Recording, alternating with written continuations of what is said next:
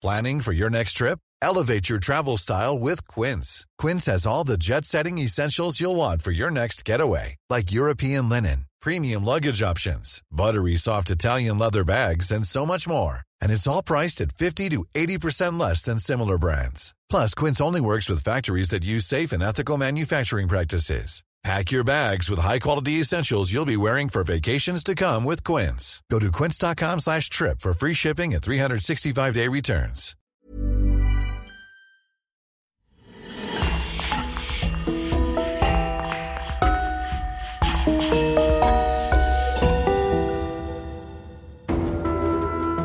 Bonjour et bienvenue pour une nouvelle affaire criminelle. Un grand merci à nos abonnés VIP sur le coin du crime.com. Chloé Mali, Sylvie, Valérie, Audrey et Florence Serafini. C'est grâce à elles que nous pouvons vous proposer des épisodes inédits. Nous vous annonçons aussi que nous avons fait une pause à la fin du mois de juillet. Cette pause nous a permis de vous proposer plus d'épisodes pour la rentrée et vous présenter des épisodes inédits et spéciaux. Pendant cette période de pause, nous avons continué à publier comme d'habitude des épisodes bonus pour tous les abonnés de notre club.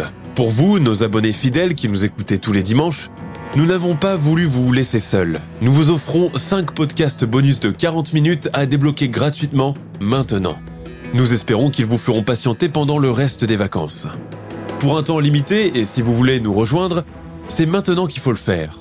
Rendez-vous sur lecoinducrime.com slash adhésion, choisissez le club qui vous convient et entrez le code meurtre pour avoir votre abonnement à moitié prix. Et si vous ne comptez pas encore vous abonner, mais que vous voulez découvrir des épisodes bonus sans engagement, nous vous offrons 5 podcasts bonus à télécharger maintenant sur bonus.lecoinducrime.com slash gratuit. Le lien est dans la description, on vous y attend, et en attendant, on commence. Si les histoires d'esprits frappeurs et de revenants sont très présentes dans le folklore occidental, celles des jeans le sont tout autant dans les pays du Maghreb et plus largement au Moyen-Orient. Parfois bienfaiteurs et amoureux, souvent vindicatifs et cruels, les jeans inspirent depuis toujours la terreur dans les sociétés orientales.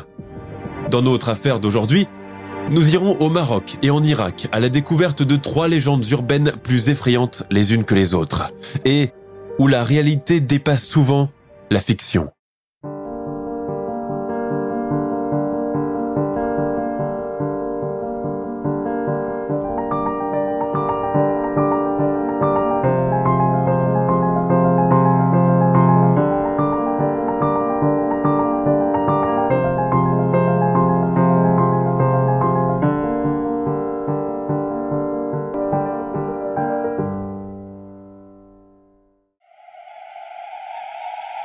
Première histoire, la femme mulet des cimetières marocains. Les Amazighs, plus communément appelés Berbères, sont considérés comme l'un des peuples les plus anciens d'Afrique du Nord, et certainement l'un des premiers à avoir vécu dans cette partie du continent. Si ses origines sont encore aujourd'hui très controversées, yéménites, vandales, romaines, sémites, voire celtiques, il reste l'un des rares à avoir conservé une identité et des traditions propres encore très vivante et en vigueur aujourd'hui dans plusieurs régions du Maroc. Métissés avec les autres ethnies qui ont envahi le territoire durant plusieurs siècles, les Berbères sont tour à tour chrétiens sous l'Empire romain, puis musulmans lors de la conquête arabo-musulmane, sans oublier qu'une population juive très importante a longtemps existé aussi dans cette partie du pays. Au Maroc, les Berbères sont fragmentés en trois familles principales. Les Rifins dans le nord, l'est et l'oriental, les Chleux, concentrés principalement dans le Moyen Atlas, et les Soucis dans le sud. Si tous les trois parlent une langue commune et écrivent le même alphabet appelé le tifinagh, il demeure que chacun possède ses traditions, sa musique, ses tatouages et ses vêtements propres. Au Maroc, les Berbères ont longtemps vécu en autarcie, ils ont toujours été auréolés de mystère. Les autres populations arabophobes leur vouent d'ailleurs beaucoup de respect car ils les considèrent comme des gens de valeur, ayant un sens du devoir et de l'honneur très poussé. Il faut d'ailleurs beaucoup insister sur ce dernier point. Chez les Berbères, on ne badine pas avec les questions d'honneur, et surtout pas celui d'une femme. Par le passé, il n'était pas rare de régler des problèmes d'ordre personnel en ayant recours à la vendetta. Mais parfois, une question d'honneur peut aussi revêtir un aspect beaucoup plus complexe et surnaturel. Et c'est à partir de cet élément que je vais vous raconter notre première histoire. Au Maroc, tout le monde sait que les Berbères du Souss sont réputés pour leur grande habileté commerciale, leur conservatisme et leur hospitalité. On raconte que dans un temps lointain, dans la région de Tafraout, vivait un jeune couple sans enfants. Mari et femme s'aiment beaucoup et s'entendent à merveille. Lui élève leur petit cheptel et elle s'occupe de leur maison. Mais un jour, frappé d'une maladie inconnue, le mari décède, laissant derrière lui sa jeune veuve inconsolable. Selon le rite musulman, elle doit obligatoirement porter des vêtements exclusivement blancs durant toute la période de deuil, qui dure 4 mois et 10 jours. Et surtout, elle ne doit pas quitter le domicile conjugal, hormis lorsque c'est nécessaire. La veuve se résigne à son sort et entame son deuil. Les obsèques terminées et les voisins partis, elle se retrouve seule entre ces quatre murs. Si seulement j'avais un enfant pour remplir mes bras, je me sentirais moins seul, se lamente-t-elle chaque jour. Les jours passent, et avec eux, la peine commence lentement à s'estomper chez cette femme encore jeune, fertile et soucieuse de plaire au sexe opposé. Elle qui pourtant ne vivait à l'époque que pour son mari. Alors qu'il ne lui reste plus que dix jours avant d'abandonner ses vêtements de deuil et reprendre une vie normale, son chemin croise celui d'un étranger qui passe par là, dans le village. À une époque où les relations hors mariage sont strictement prohibées, la veuve, certainement par faiblesse, probablement par solitude, tombe dans le piège de la tentation. En introduisant l'étranger dans sa maison à la tombée de la nuit, elle pense être discrète, ni vue ni connue. Au lever du jour, il partira comme il est arrivé et personne dans le village ne soupçonnera quoi que ce soit. Mais elle se trompe. Son amant d'une nuit s'enfuit au premier chant du coq. La veuve, elle, reste cloîtrée chez elle toute la journée, souriant au souvenir de sa nuit d'amour, déterminée à donner l'impression aux villageois qu'elle continue d'observer le rite à la lettre. Mais elle est encore loin d'imaginer ce qui l'attend. On raconte que depuis ce jour, frappée par la colère divine, la veuve s'est transformée en une créature hybride, mi-femme, mi-mulet, condamné à errer dans cet état pour le restant de ses jours, sans espoir de recouvrir son aspect d'humaine. Pour rendre sa métamorphose encore plus éprouvante, ses sabots sont flanqués d'un boulet et d'une chaîne métallique qu'elle est obligée de tirer péniblement derrière elle pour avancer. À la nuit tombée, une voisine venue porter un peu de nourriture à la veuve remarque que la porte de sa maison est restée grande ouverte. Intriguée, elle pousse la porte. Personne. À la place, règne un vrai capharnaüm dans la maison. Des vêtements sont éparpillés un peu partout. De l'eau est renversée par terre. La table à manger saccagée. La chose la plus inquiétante est que les murs contiennent des traces de choc, comme si un cheval avait chargé par derrière avant de venir percuter le mur. Effrayée, la voisine va alerter son mari qui se charge d'alerter les autres. Le lendemain, la veuve n'est toujours pas rentrée. Les villageois se mettent à sa recherche dans toute la contrée. Ils font même venir le crieur public pour aller faire l'annonce dans les villages alentours. En vain. Elle s'est évaporée, disparue sans laisser de traces, sans annoncer son départ à personne, pas même à ses plus proches voisins. C'est ce qu'il croit. Dans le village, on fait plusieurs suppositions. Fatiguée de sa solitude, elle serait rentrée chez ses parents à Amtoudi, de l'autre côté de la rivière Oued Boulgour. Personne ne soupçonne qu'elle s'est donnée à un étranger dans l'intimité de sa maison, cette fameuse nuit, avant de se transformer en une espèce de centaure. Les semaines, les mois, puis les années passent, sans que personne ait de ses nouvelles. Le chef du village met un cadenas à la maison de la veuve et l'enduit de cire rouge. À plusieurs kilomètres de là, dans le village d'Ait Boujan, qui surplombe la vallée de Todja, des hommes commencent à se plaindre de se sentir épiés la nuit, aux abords du cimetière. Même les plus courageux redoutent de rentrer seuls chez eux. Qu'ont-ils vu? Ils sont incapables de le décrire, mais la menace, bien qu'invisible, est très palpable. Dans d'autres endroits de la vallée du Sousse, des hommes commencent également à évoquer le même scénario. La femme mulet, qui a fui son village pour cacher son apparence animale, cherche à présent à se venger de la jante masculine, cause de tous ses malheurs. Des témoins racontent l'avoir aperçu aux abords des cimetières et le long des routes. Cela se produit cependant toujours pendant la nuit, car le jour, la femme mulet dort dans son lieu favori, au milieu des tombes. Les hommes qui ont le malheur de croiser sa route entendent d'abord un son caractéristique. Le grattement métallique des chaînes qui emprisonnent ses sabots. Puis un hennissement mélangé à un cri de femme.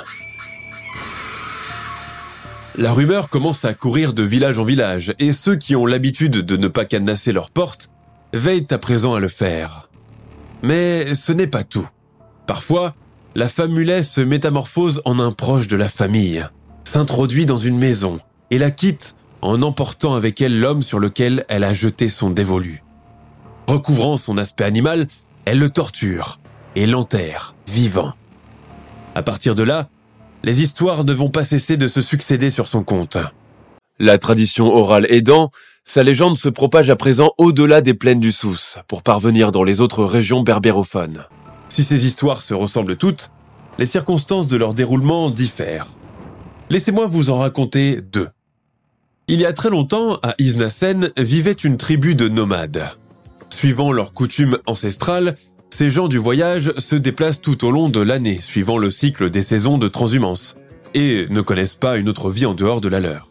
Là où ils trouvent de l'eau et un sol approprié pour le cheptel, les nomades posent leur campement.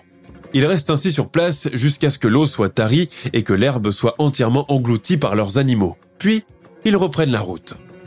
Un jour, alors qu'ils sont à la recherche d'un endroit où s'installer, ils sont obligés de faire halte car la pénombre les empêche d'aller plus loin. Ils décident alors de dresser un campement provisoire pour deux ou trois jours. Ils se trouvent à côté d'une forêt vaste et profonde. La tribu de nomades ignore cependant que ces bois abritent un cimetière abandonné. Fatigués par la route, leur bivouac à peine dressé, ils s'endorment tous, hommes, femmes, enfants et bêtes. À l'aube, les femmes, à peine réveillées, constatent, à leur grande surprise, qu'il n'y a plus aucun homme dans le campement. Mais où sont-ils donc passés? Sont-ils partis chasser quelques gibiers? Les heures passent, sans qu'aucun homme ne donne signe de vie. Les femmes, guidées par la plus âgée d'entre elles, partent à leur recherche. Elles s'enfoncent dans la forêt sombre et silencieuse, avançant en file indienne et criant les noms de leurs maris, pères, frères et fils. Ce n'est qu'au bout d'une heure de recherche qu'elles débouchent finalement dans une clairière. Une vision d'horreur les attend. Là, formant un monticule, s'entassent les corps déchiquetés de leurs compagnons, défigurés, décapités pour la plupart, et certains complètement réduits en morceaux. Aucun n'a survécu au massacre. Le plus étrange, c'est qu'aucune femme n'a été réveillée par du bruit ou des cris pendant la nuit. Craignant pour leur vie et celle de leurs enfants, le groupe désormais rétréci quitte précipitamment les lieux, convaincu que c'est l'œuvre de la femme mulet. En 1943, alors que le Maroc est sous protectorat français, un villageois de Tagounit quitte un soir la maison d'un de ses oncles pour rentrer chez lui. Les circonstances font qu'il est obligé de passer près d'un cimetière. Le jeune homme avance seul, dans le silence de la nuit muni seulement d'une petite lampe à pétrole pour éclairer son chemin.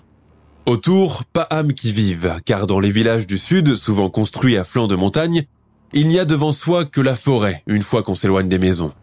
Habitué comme tant de villageois à circuler seul la nuit, l'homme n'est préoccupé que par une chose, une de ses chèvres qui devait mettre bas a le fœtus coincé dans le col depuis ce matin. Si elle ne délivre pas d'ici l'aube, elle mourra et son petit avec elle. Une perte matérielle considérable. C'est d'ailleurs pour cela qu'il est venu consulter son oncle pour savoir ce qu'il faut envisager de faire pour sauver la bête.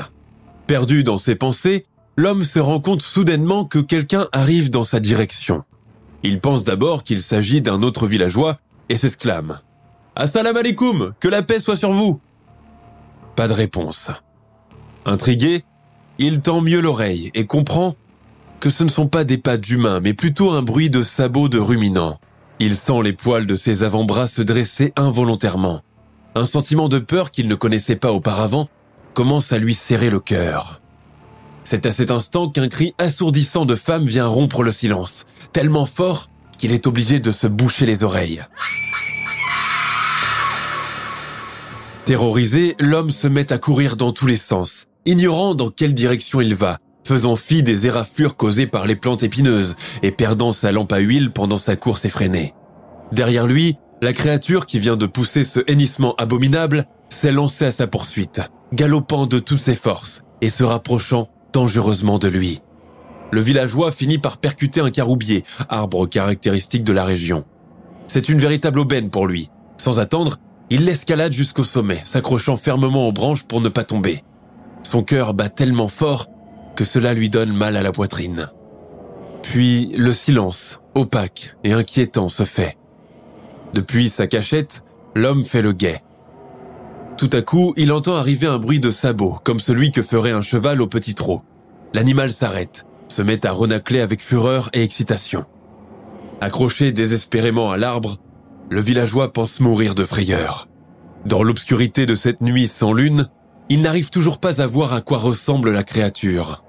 Il sait cependant que ce n'est pas un cheval. Mais son calvaire ne fait que commencer. Les crissements de chaînes en fer sur le sol finissent par le plonger dans la terreur la plus totale. Il aperçoit alors une paire d'yeux rouges l'observer en bas de l'arbre, le fixant intensément pour lui faire comprendre qu'elle l'a repéré. Incapable de respirer, tremblant de tous ses membres, l'homme comprend que la créature en a après lui et qu'elle est bien décidée à obtenir ce qu'elle veut. C'est alors que, soufflant et poussant le même cri lugubre que tout à l'heure, elle se met à battre furieusement ses chaînes ferrées contre le sol, puis contre les branches, dans l'espoir de faire vaciller l'homme et le faire tomber. Comprenant qu'elle finira par avoir gain de cause et n'étant pas de taille à lutter contre elle, le villageois se met alors à réciter à haute voix tous les versets coraniques appris depuis son enfance. Puis, ceux employés pour éloigner les esprits malveillants et les djinns. Là, la créature s'adresse à lui en berbère. Abderrahman Tamgart, je t'ai épié à ton arrivée chez ton oncle. Mais comme il faisait encore jour, j'étais incapable de te suivre. Alors j'ai attendu patiemment que tu partes. Tu m'as plu, comme un homme plaît à une femme. Et j'ai décidé de faire de toi mon époux. Le villageois comprend alors de quoi il s'agit. En guise de réponse, il continue de réciter avec plus de ferveur le Coran, dans l'espoir de faire éloigner la femme mulet. Furieuse qu'il ne cède pas si facilement, elle se met à taper du pied par terre, s'emmêlant dans ses chaînes et renaclant de plus en plus fort. Pendant toute la nuit, elle ne cesse son manège autour de l'arbre, traînant lugubrement ses lourdes chaînes derrière elle, et les projetant parfois contre les branchages, pour espérer attraper Abderrahman Tamgart. Épuisé de lutter en hauteur, terrifié par cette entité diabolique qui refuse de partir, l'homme se met alors à prier le bon Dieu de le libérer de son assaut. Quand le jour se lève enfin et que lui parvient de loin le premier appel à la prière d'Al-Fajr, il sait que ce n'est plus qu'une question de minutes.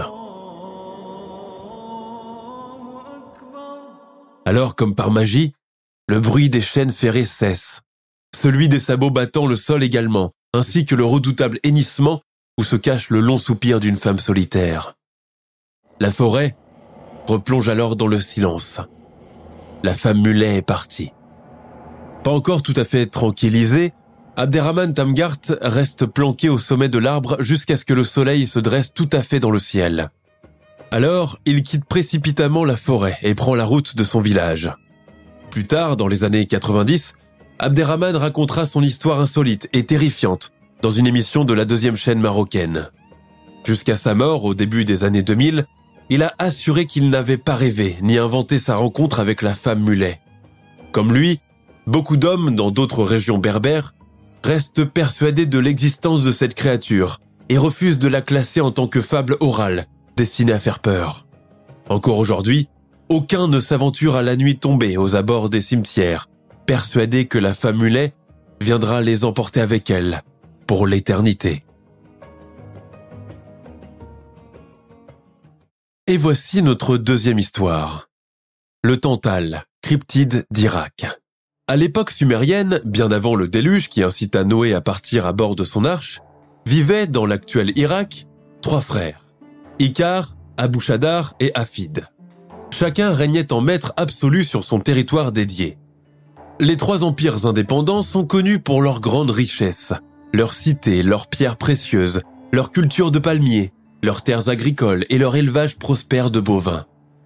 Mais les deux aînés sont prétentieux, cruels, convaincus de leur surpuissance et leur pérennité.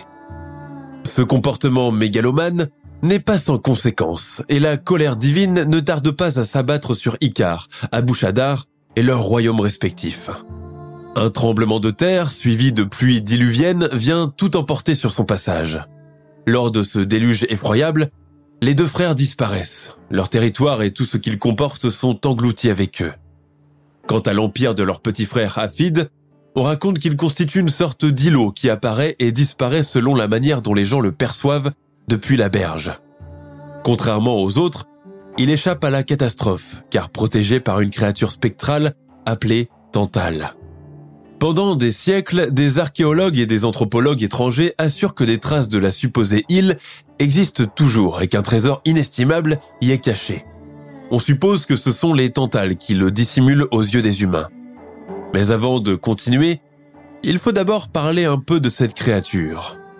On raconte que le Tantale est de grande taille, pouvant mesurer jusqu'à 4 mètres de long. Sa tête est anguleuse, ses yeux sont rouges, sa peau est pâle et il est chauve et imberbe, une sorte de Gollum mésopotamien. Il est surtout doté d'une grande force physique et d'une rapidité de mouvement hors norme, de sorte à pouvoir se déplacer d'un endroit à un autre en un clin d'œil. Le Tantale est aussi très cruel, il peut s'en prendre à quelqu'un et le tuer sans raison apparente. Quand il n'assassine pas ses victimes, il peut leur asséner un coup assez violent pour les laisser paralysés à vie.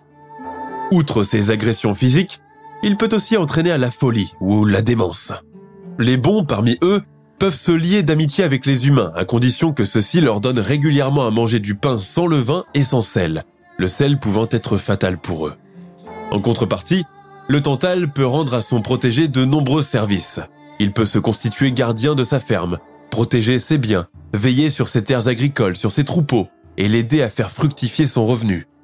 Il vit généralement dans les cimetières, les terrains déserts et abandonnés, mais aussi à côté des cours d'eau, car il apprécie l'humidité. Si, en Irak, la légende du Tantal est très vivace, les histoires dramatiques en rapport avec lui se concentrent davantage dans le sud du pays. Ici, dans la région appelée Al-Awar, connue pour sa culture agricole en terrasse et ses nombreux marécages, vivent des tribus entières de Tantal. Il faut préciser que cette créature ne s'approche jamais des grandes villes et privilégie les terrains vagues et les gens exerçant une profession solitaire, bergers, vigiles, fermiers, etc. En 1987, en plein conflit irako-iranien, un jeune militaire du nom de Abbas travaille dans l'une des unités aériennes secrètes de la région quasi désertique de Al-Nasiriyah. Ici, une seule route assure le passage des transports militaires qui se rendent à la caserne et aucun autre véhicule civil n'y vient. Une nuit glaciale, Abbas est chargé par son supérieur de veiller sur les réservoirs à essence. Depuis son arrivée dans l'unité aérienne, c'est la première fois que cette tâche lui est confiée. Je devais assurer la vigile entre 1 et 5 heures du matin, à côté des réservoirs situés à l'extrémité de l'aéroport militaire. Les bâtiments de l'aéroport étaient très loin de là où je me trouvais. Vers 3 heures du matin, alors qu'il lutte pour garder les yeux ouverts, le vigile voit soudain passer devant lui un militaire noir. La première chose qui attire son attention est son uniforme, différent de celui des forces armées aériennes irakiennes. À cet instant, le soldat noir lève sa main pour le saluer. Abbas, déconcerté, lui rend son salut. Le temps de descendre récupérer un objet tombé de sa poche de pantalon, l'autre soldat a complètement disparu. Quand il réapparaît au bout de cinq minutes, il lève encore sa main pour le saluer. Mais le vigile commence à trouver cela bizarre et ne lui répond pas. Il voit alors le visage du soldat noir s'élargir dans un grand sourire, comme il n'en a jamais vu auparavant, avant de disparaître à nouveau avec une vitesse incroyable. L'aéroport militaire d'Al-Nasiria est pourtant un lieu éclairé par de grands projecteurs qui permettent une vision à plus d'une centaine de mètres. Mais Abbas a perdu la trace de l'étrange visiteur. Pas tout à fait. Dix minutes plus tard, il l'entend l'appeler de loin. Viens par ici, fiston. J'ai quelque chose à te montrer. Abbas, énervé et terrifié, lui répond ⁇ Qui êtes-vous? À quelle division appartenez-vous ?⁇ La réponse qu'il entend en écho lui glace le sang.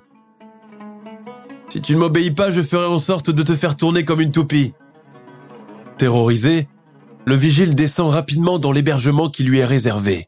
Il y trouve son camarade qui devra assurer le relais après lui. Abbas le tire de son sommeil. Réveille-toi, Ahmed, réveille-toi. Il y a un homme bizarre qui rôde par ici. Le camarade, encore somnolent, lui ordonne alors de fermer la porte à double tour et de rester à l'intérieur avec lui. Dans une petite radio, Ahmed met une cassette de Coran et augmente le volume à son maximum. Il ne se passe pas beaucoup de temps avant que les deux militaires se mettent à entendre des projectiles de cailloux taper contre les murs de leur chambrette. Terrorisés, ils restent inertes, échangeant des regards angoissés. Les jets de pierre durent environ un quart d'heure, avant de s'arrêter complètement. À 5 heures du matin, les deux hommes sont obligés d'échanger leur tour. Ahmed met sa main sur l'épaule de Abbas et lui dit « Ne t'inquiète pas, le soldat noir ne te dérangera plus à partir d'aujourd'hui. Il a l'habitude d'agir ainsi avec les nouvelles recrues. Tu as bien fait de ne pas avoir répondu à sa requête, sinon il t'aurait frappé ou, ou blessé gravement. » Le jeune militaire ouvre de grands yeux étonnés.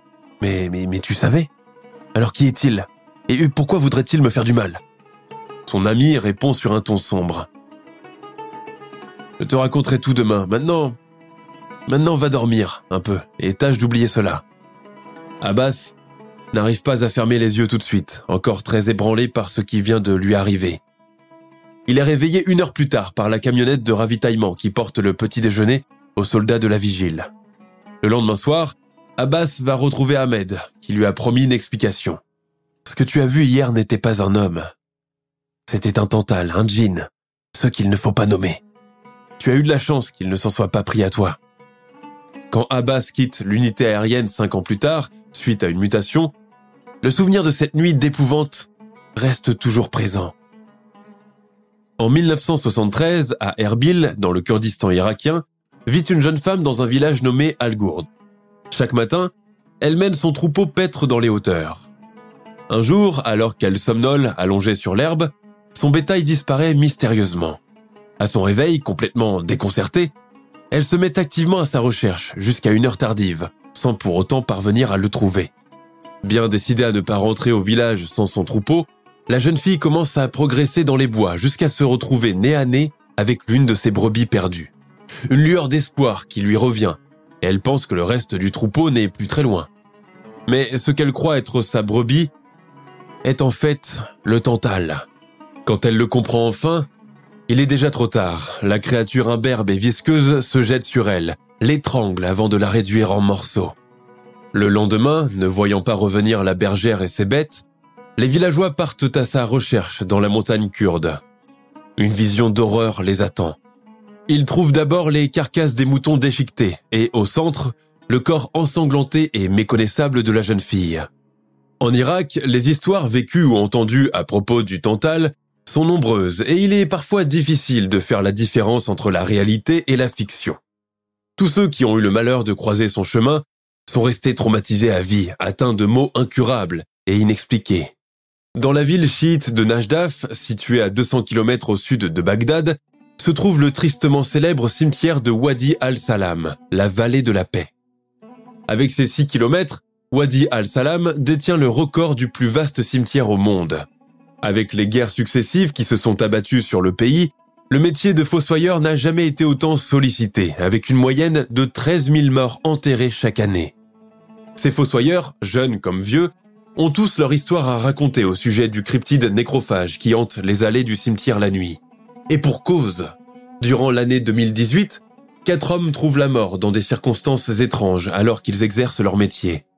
Pour les survivants, les souvenirs sont parfois nets et parfois embrouillés.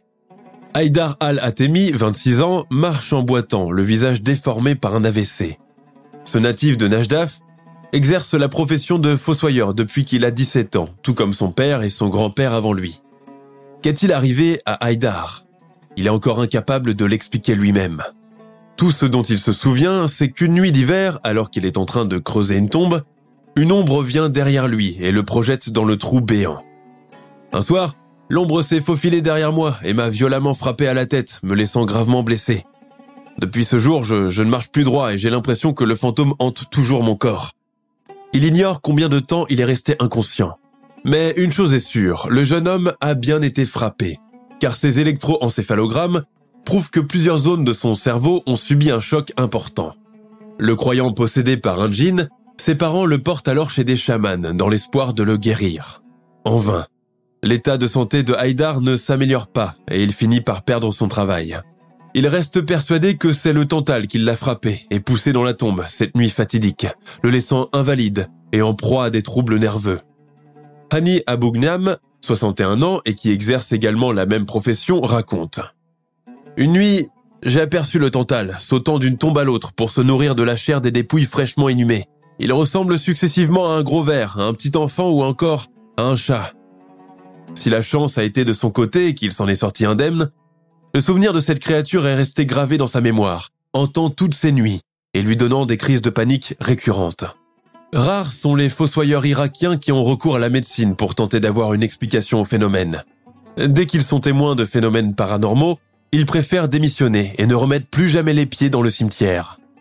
Tour à tour, créatures mythologiques, nécrophages, esprits maléfiques, gardiens de ferme, ou tout simplement la personnification des traumatismes de la société irakienne, dans ce pays miné par les conflits successifs, la légende du Tantal n'a jamais été aussi vivace ni aussi réelle. Et voici notre troisième et dernière histoire. L'histoire d'Aïcha Kandilcha. Au Maroc, s'il y a bien une entité maléfique que tout le monde connaît, petit comme grand, vieux comme jeune, c'est bien la légende urbaine de Aïcha Kandilcha. Elle est telle que rien que le nom suffit à susciter l'angoisse et la peur. Ses origines restent cependant vagues et les versions perpétuées, par le biais de la tradition du conte oral, sont tout autant nombreuses. Si on lui attribue El Jadida comme ville de naissance, certains affirment qu'elle est issue de la vieille noblesse portugaise, d'autres qu'elle a des origines juives ou encore soudanaises. Comment son mythe s'est-il trouvé enraciné dans la société marocaine et pourquoi est-elle tant redoutée par la jante masculine? Parlons d'abord de son origine. Elle serait apparue dans la tradition orale marocaine aux alentours du XVIIe siècle. El Jadida, cité fortifiée construite par les Portugais au XVIe siècle, serait le berceau de Candicha. À cette époque, la ville portuaire marocaine porte encore son nom portugais, Mazagao, francisé en Mazagan. Lors de la guérilla qui oppose l'armée marocaine à la flotte portugaise, une certaine Aïcha, femme valeureuse et très belle, s'enrôle dans la résistance pour combattre l'ennemi. Elle joue de son atout, sa beauté et sa sensualité, pour piéger les envahisseurs afin de les tuer de ses propres mains. Mais son stratagème ne tarde pas à être découvert par les Portugais. En guise de vengeance, ils lui tentent une embuscade et assassinent toute sa famille ainsi que son fiancé. À partir de ce jour, Aïcha ne vit plus que pour se venger. Elle passe ses nuits à errer pieds nus dans la forêt, et beaucoup pensent qu'elle est devenue folle suite à son grand chagrin. La légende de Candicha est née. Le temps passe, et beaucoup d'hommes imprudents ou traversant la forêt de nuit sont attaqués par elle, soit pour les contraindre à avoir des rapports sexuels avec elle, soit pour les tuer et les dévorer tout cru. Quand les Marocains se réapproprient la ville en 1769 et la rebaptisent El Jadida, l'histoire de la jeune femme héroïque est totalement occultée et on ne lui laisse que sa part surnaturelle. C'est à cette époque que les récits terrifiants à son propos commencent à circuler dans tout le Maroc, et pas seulement à Mazagao, son point de départ. Cela est tel que chaque région revendique à présent sa propre version. C'est ainsi que celle qui incarnait la femme marocaine forte et refusant de courber l'échine devant le joug colonial devient successivement. Le djinn Lala Aïcha, le Lala ou Madame est une marque de respect. La Condessa, une comtesse portugaise reconvertie en criminelle pour venger son amant marocain. Aïcha S. Soudania, la soudanaise, invoquée lors des trans rituels des Ganois et représentée noire de peau. Les chansons qui lui sont dédiées sont censées l'apaiser afin de libérer sa victime de son emprise. Et enfin, Aïcha El Baria, la dame des marais ou des mers, une sorte d'ogresse sirène qui vit dans les mers et les fleuves et noie sans pitié les hommes imprudents qui se baignent la nuit. Dans l'imaginaire populaire, elle est un condensé de tout ce qui est maléfique, sexuel, interdit, vénal et vindicatif. Caractérisée par une sexualité insatiable, dotée d'une grande beauté elle peut prendre l'apparence qu'elle désire et jeter son dévolu sur l'homme de son choix, avant de le séduire et refermer habilement son piège sur lui. Ceux qui ont eu le malheur de croiser la route de Candicha en gardent un souvenir effroyable. Elle peut apparaître sur une route déserte, sur la plage, dans les rivières ou encore plus communément dans la salle de bain ou les toilettes. Parmi les nombreuses histoires qui circulent à son sujet, j'en ai choisi une à vous raconter.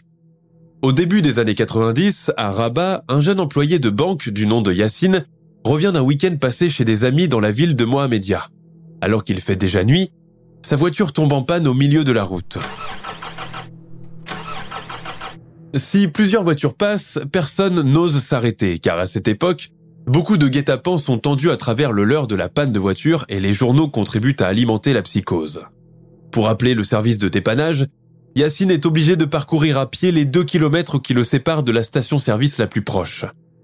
Il n'a pas le choix.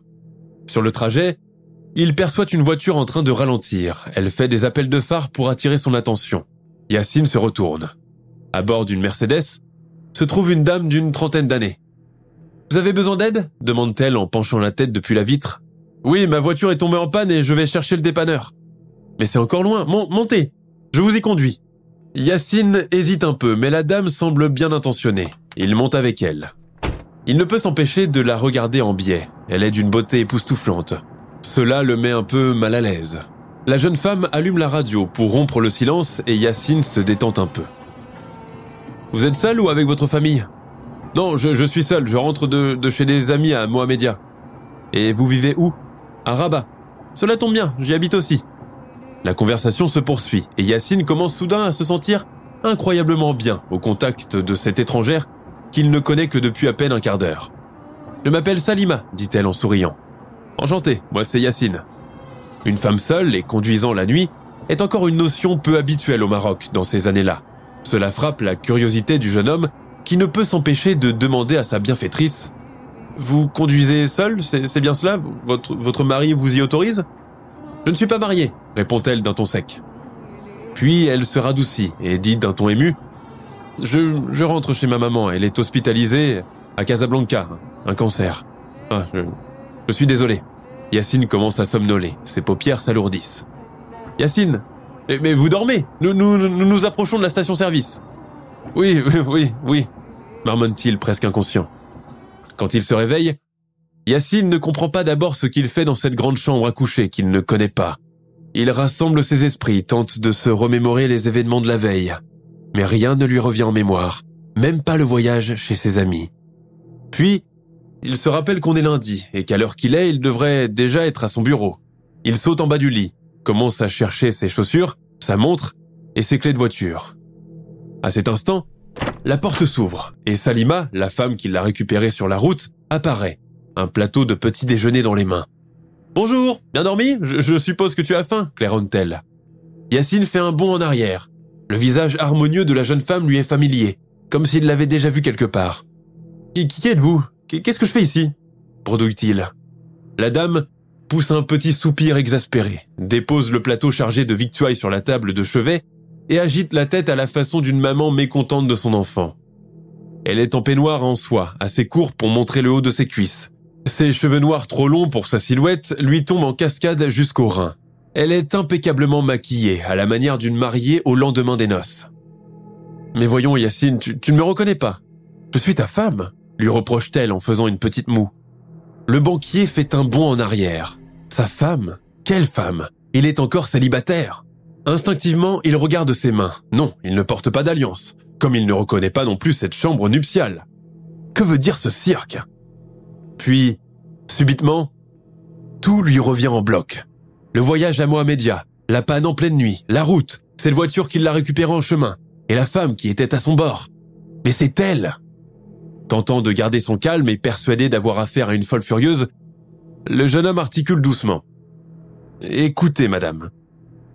Vous êtes, vous êtes bien gentil, mais je ne peux pas avoir, je ne veux pas avoir de problème avec la justice.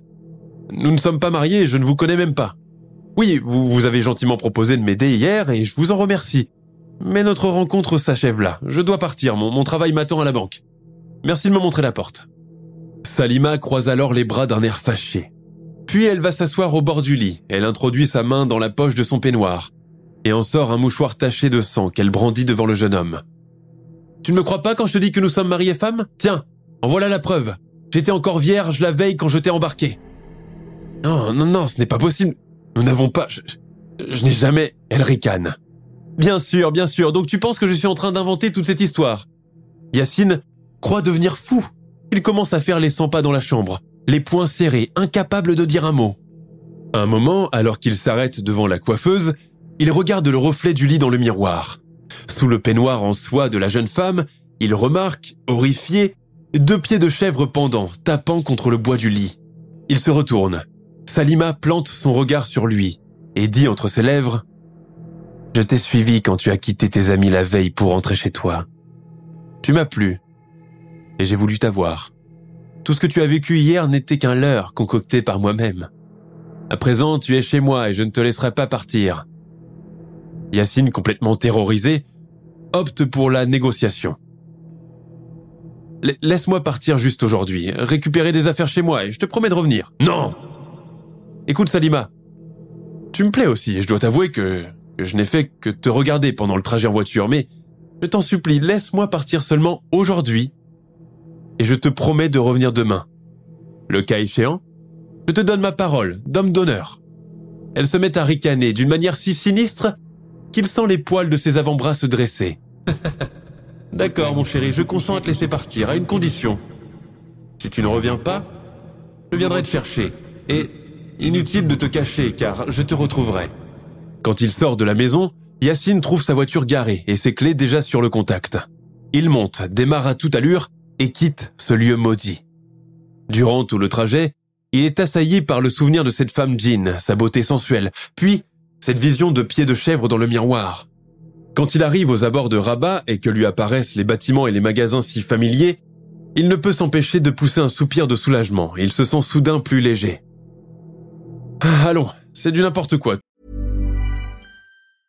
The secret to visibly firmer, summer-ready skin is here. Osea's number one best-selling Andaria algae body oil, clinically proven to instantly improve skin elasticity and transform dull, dry skin to silky, soft, and unbelievably glowing. Rich yet never greasy, Andaria algae body oil is formulated with sustainably sourced seaweed to help replenish the skin's moisture barrier and seven nourishing active botanical oils for results you can see and feel all over. The best part? It's signature scent. A blend of freshly squeezed grapefruit, cypress, and mango mandarin transports you to sun-kissed summer days. This all-natural scent is unforgettable.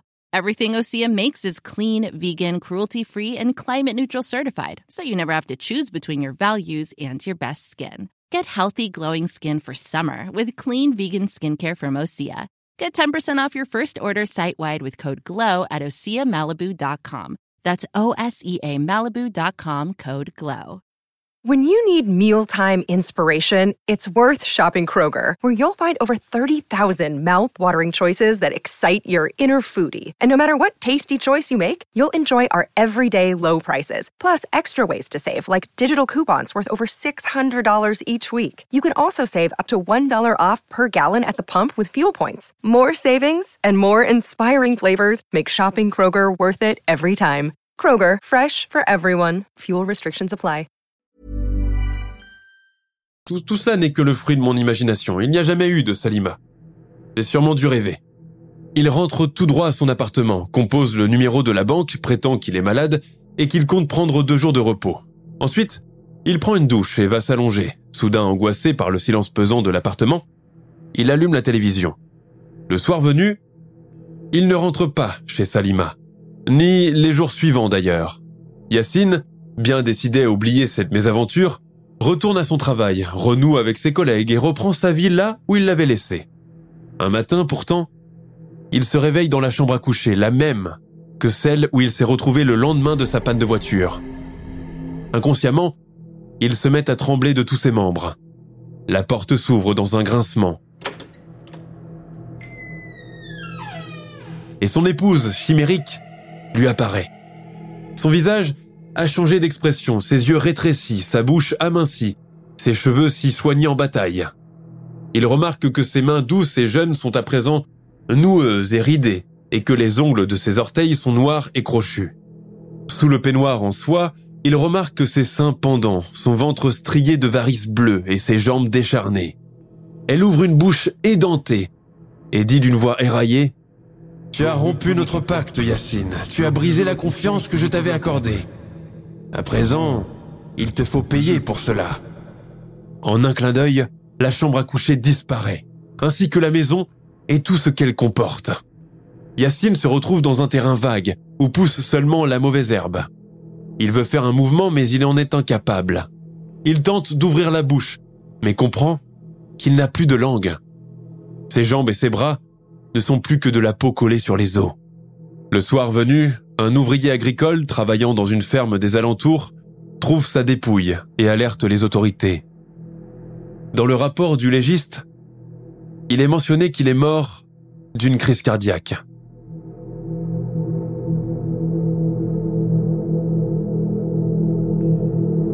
Nous sommes à la fin de notre émission du jour. N'hésitez pas à écouter les autres émissions du podcast et à prendre 5 secondes pour nous laisser un 5 étoiles sur iTunes. C'est vraiment très important pour nous. Vous pouvez aussi vous abonner pour ne pas rater les prochains épisodes et nous suivre sur Facebook pour nous en proposer de nouveaux. Merci et à bientôt.